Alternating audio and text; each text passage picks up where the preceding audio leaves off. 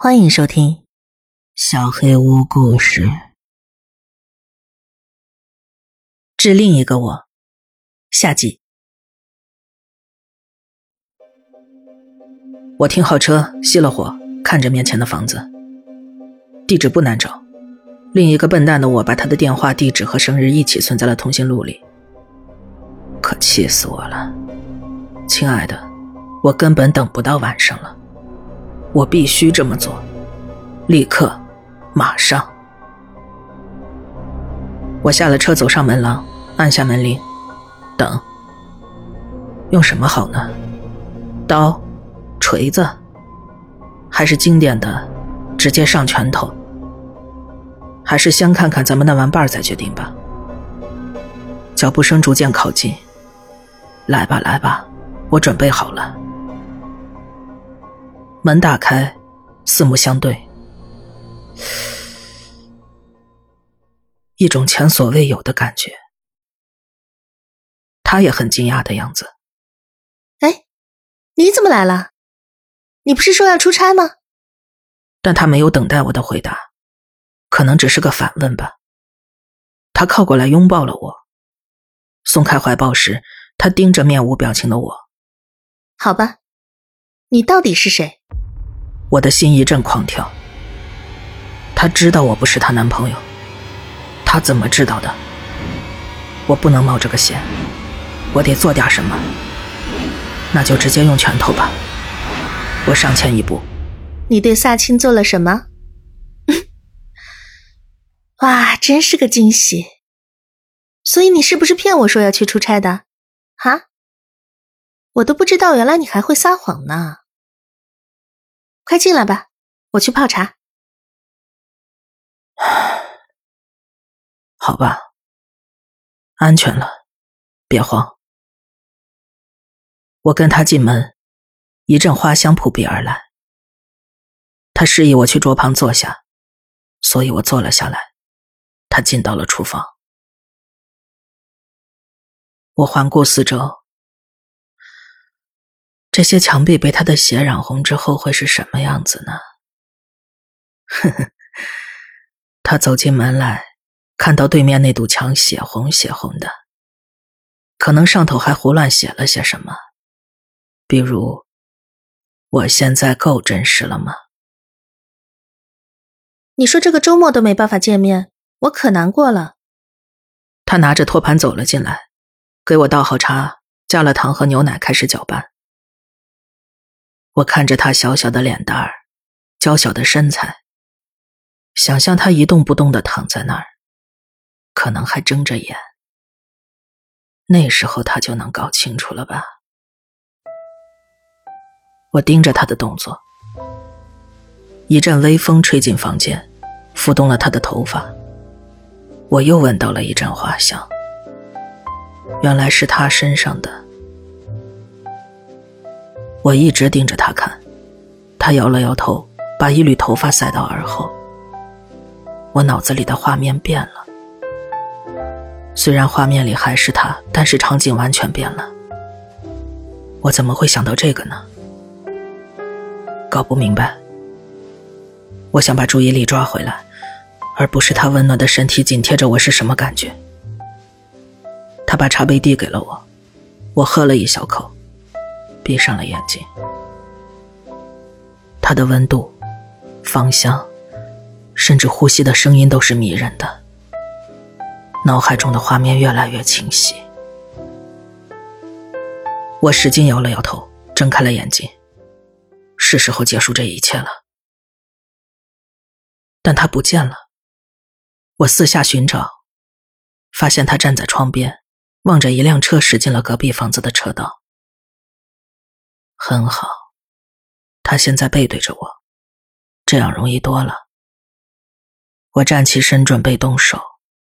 哎，你有时候会不会想杀人啊？我呆立原地。他怎么做到的？我觉得自己应该说点什么，但是想不出来。啊，对不起，我跟你提过，我的邻居。好吧，他不是在说我。我平静了下来，但是我发现伴随着每一次呼吸，花香味越来越淡了。我需要更多的香气，所以我不知不觉的走向了他。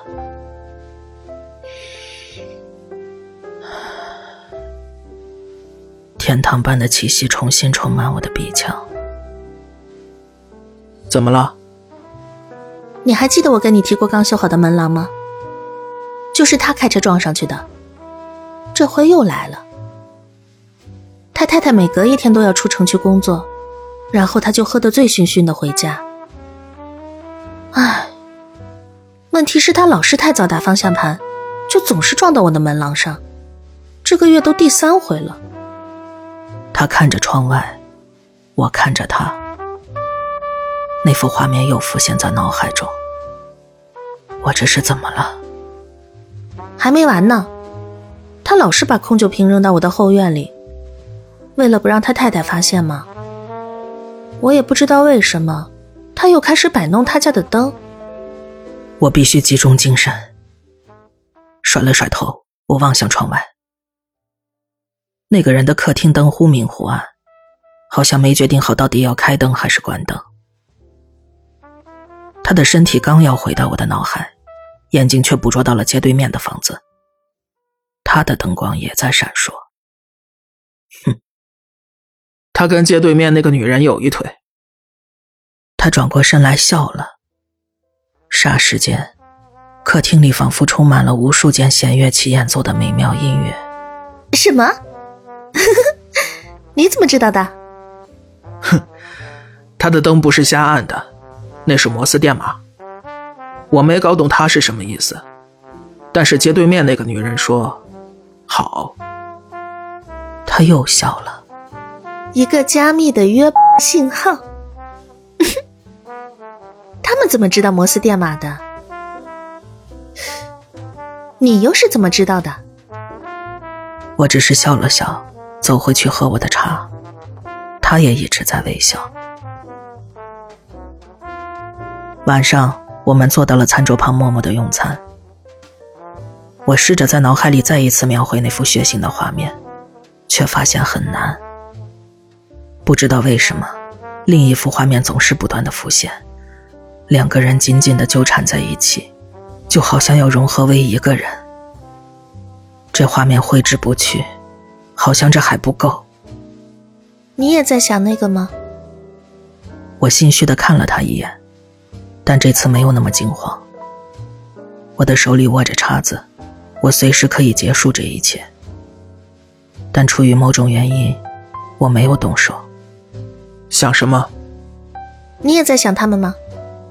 隔壁邻居和街对面那个女人，居然在做这种事，很奇怪，是吧？啊，是。他皱起眉头，好像终于发现了我不对劲。你怎么了？什么？什么怎么了？你一整晚都很奇怪，到底出什么事了？没有，一切都很好。他叹了口气，继续吃饭。直到深夜，当我躺在他的卧室里，脑海中那个画面更清晰了。哼，很好。这就是施展我艺术创作的完美场所，真正的私人艺术品。鲜血浸染的白床单，墙壁上的血还在滴着，而它最重要的组成部分就摆在那儿，一动不动，眼睛瞪得大大的，身体比冰还要冷。但除了这幅画面。另一幅又悄悄溜了进来。他穿着丝绸睡衣走进卧室，站在门口对我摆了个 pose，顽皮的笑着。他肯定有别的想法，但是那个想法的对象不是我，而是他。我努力摆脱着另外那幅画面时，他盯着我茫然的脸，停止了微笑，眉头挂上了一丝担忧。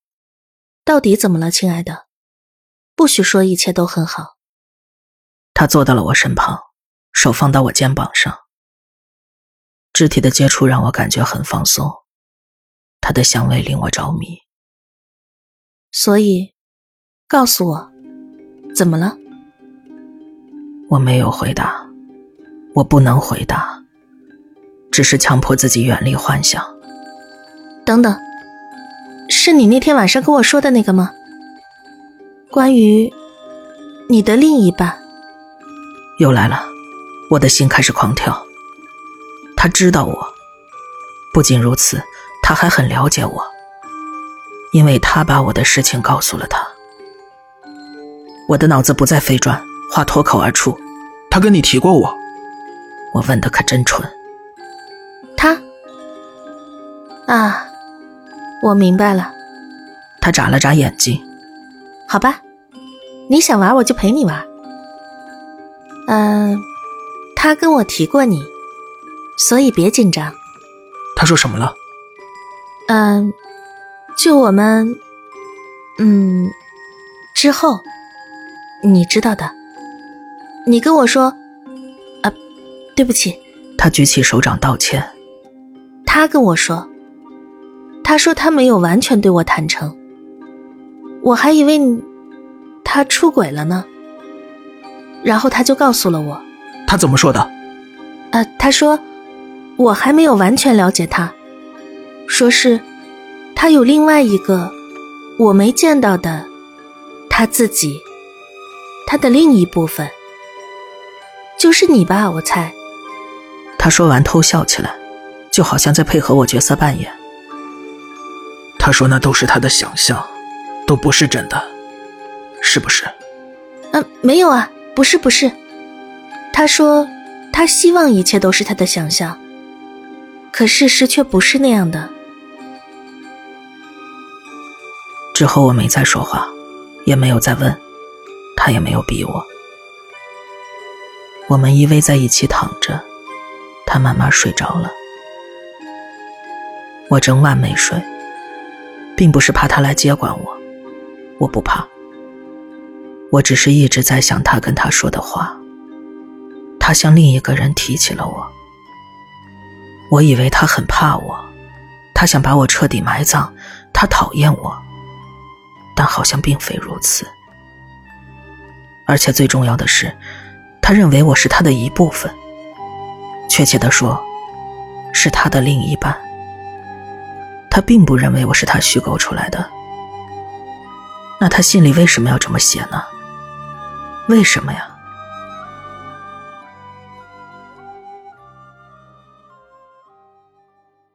第二天如往常一样，普通的星期六早上，我拉着他来到窗前，看着他的邻居从街对面的房子里溜出来。他笑着跳起来拍手。我觉得还有一件事情能让他这个早晨更加快乐。我去拿报纸。我跑向门廊，打开门正好撞见邻居。他努力维持自己的表情，显得不那么心虚。但是这有什么用啊？我咧着嘴笑着：“早上好啊，邻居，能跟你谈谈吗？谈什么？”他可不耐烦了，能不能别老把车撞到我女朋友门廊上？还有，帮个忙，也别把空酒瓶扔到他后院了。女朋友这个词让我不寒而栗。他的表情满不在乎，可能我瘦弱的身体毫无威慑力吧。除非他真正的认识我。他抬脚准备走，嘿，邻居。我认真的，我不知道自己为什么在笑，可能我知道自己志在必得。别再这样了，否则……他转过身来，否则什么？否则，我可以跟你太太，还有对面那位漂亮女士，好好谈谈。他的脸垮了下来，我笑得更开心了。我，我不知道你在说什么。等等。我知道已经解决了，但我还得画个句号。我收敛起笑容，再往我女朋友后院扔一个瓶子，你就知道我在说什么了。不知道他现在用什么表情看着我的背影呢？咬牙切齿？感觉棒极了。一进门，他跳过来拥抱了我。不敢相信你还会这么做。那是，那是真的。他说不下去了，他的声音听上去是在哭。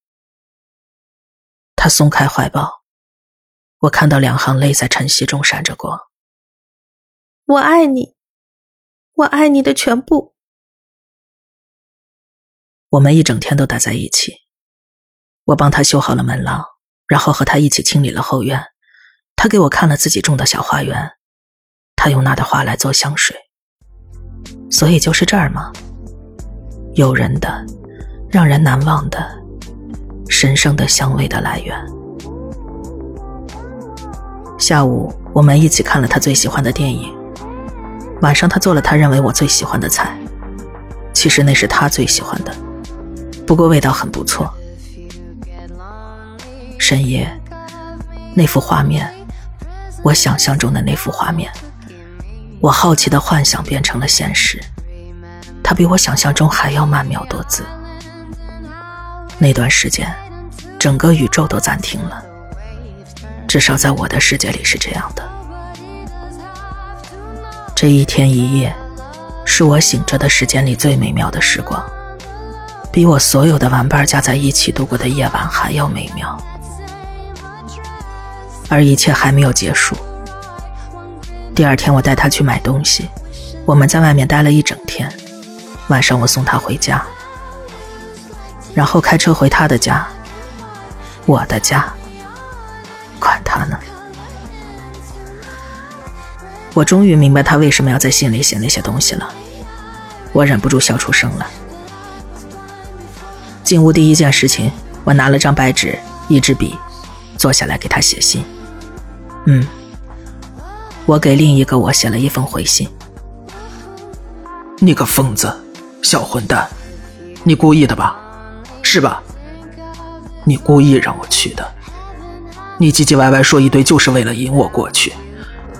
我告诉你，一开始我觉得你真是太冒险了，但是很显然你不是。你明明白白知道你在做什么，你对他了如指掌，你知道他会让我大吃一惊的，就跟他让你大吃一惊一样。毕竟。我们是同一个人的两个部分，我还得告诉你，我也喜欢他。其实，我真羡慕你，因为今晚我就得去睡觉了。我不知道我会睡多久，但是你小子却能跟他共度余生。我希望有一天我还能醒过来。我希望到时候你们已经结婚了，可能有好几个孩子了。你建议的对，我们可以好好安排一下，因为我也不想错过跟他在一起的时光。说实话，我也爱他，这就是你的目的，对不对？混蛋！他全心全意的爱着你，所以你也想全心全意的去爱他。我说的对不对吧？行，你成功了。我希望我能改变已经发生过的事情，我对你哥哥还有你最好的朋友做的事。我希望，最起码我能说声对不起。但是你知道我没有抱歉的感觉，我永远都不可能有那种感觉。也希望你能理解我，但是我保证不会再伤害你在乎的人了。尤其是现在，我知道，你唯一在乎的人。也是我在乎的人。直到下次，再见。另一个自己。我把信贴到了冰箱上，然后出去呼吸一下新鲜空气。在沉睡之前，最后一次跟我遗失的爱人，夜晚依偎在一起。回来的时候已是半夜了，现在除了睡觉也没别的可做。睡上很长很长一段时间，我躺在床上，闭上眼睛，想到他第二天醒来发现这封信时，我笑了。我笑，因为我知道他看了信也会笑的，他会很高兴。但这仍然只是他明天第二开心的事情。对他来说，最开心的是，呵呵，等他去上班，他就明白了。他会发现，他的老板身上发生了什么。本期小黑屋故事就到这里。如果你做噩梦的话，没有关系，我会来把它吃掉的。我是小黑屋的墨，那我们梦里再见了。